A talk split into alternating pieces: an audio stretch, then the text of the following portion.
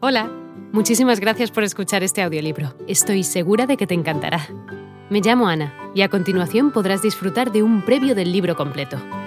Si te gusta lo que escuchas podrás descargártelo completamente gratis desde mi web, www.escúchalo.online. Un abrazo. Lunes. Esta nueva criatura del pelo largo empieza a ser un poco pesada. No hace más que seguirme y hacérsela encontradiza. No me gusta. No estoy acostumbrado a tener compañía. Preferiría que se quedase con los demás animales. Hoy está nublado. Sopla viento de poniente. Creo que tendremos lluvia. ¿Tendremos? ¿Por qué he dicho eso? Ahora caigo. La nueva criatura siempre habla así. Martes. He estado inspeccionando la gran cascada.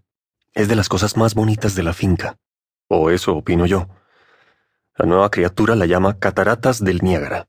No estoy muy seguro de por qué. Dice que se parece a las cataratas del Niágara, pero eso no es una razón, sino una idiotez absurda. No me deja poner nombre a nada. La nueva criatura le pone nombre a todo lo que encuentra antes de que yo pueda decir nada. Y siempre pone la misma excusa, que se parece a algo. Ahí está, por ejemplo, el dodo. Ella sostiene que nada más verlo uno se da cuenta de que parece un dodo. Seguro que se queda con ese nombre. Estoy harto de preocuparme por eso, y además no sirve de nada. Un dodo. No parece más un dodo de lo que pueda parecerlo yo. Miércoles. Me he construido un refugio para la lluvia, pero no hay manera de estar tranquilo.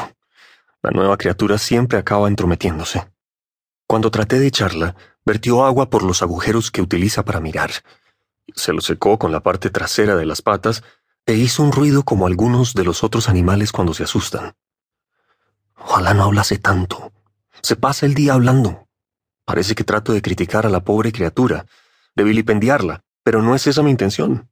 Nunca había oído una voz humana, y cualquier sonido nuevo y extraño que interrumpa el solemne susurro de estas soledades me molesta e irrita. Y ese nuevo sonido está tan cerca, justo junto a mi hombro, en el oído, primero en uno y luego en el otro y yo estoy acostumbrado a sonidos más o menos lejanos. Viernes. Por mucho que yo diga, continúa poniéndole nombre a todo. Yo tenía pensado un nombre muy bonito y musical para la finca. Jardín del Edén. En privado sigo llamándola así, pero en público ya no. La nueva criatura dice que no hay más que bosques, rocas y paisajes, por lo que no parece un jardín. Dice que parece un parque, y nada más que un parque. En consecuencia, y sin consultarme, lo ha llamado Parque de las Cataratas del Niágara. A mí me parece un poco rimbombante. Incluso ha puesto un cartel. Prohibido pisar el césped. Mi vida ya no es tan feliz como lo era antes. Sábado. La nueva criatura come mucha fruta. A este paso se nos va a terminar. Otra vez hablo en segunda persona.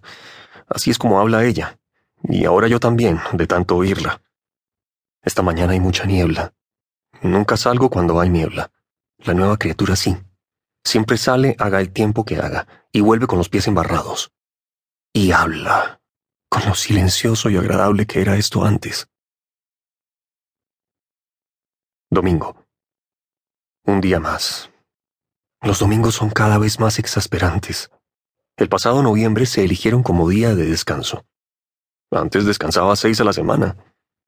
Esta mañana sorprendí a la nueva criatura tratando de arrancar manzanas a pedradas del árbol prohibido. Lunes. La nueva criatura dice que se llama Eva. Me parece estupendo. No tengo nada que objetar. Dice que la llame así cuando quiera que venga. Yo respondí que en ese caso era innecesario. Es una palabra muy respetable, imponente y adecuada que permite la repetición. Dice que no es una cosa, sino una mujer. Es dudoso, pero a mí me da igual.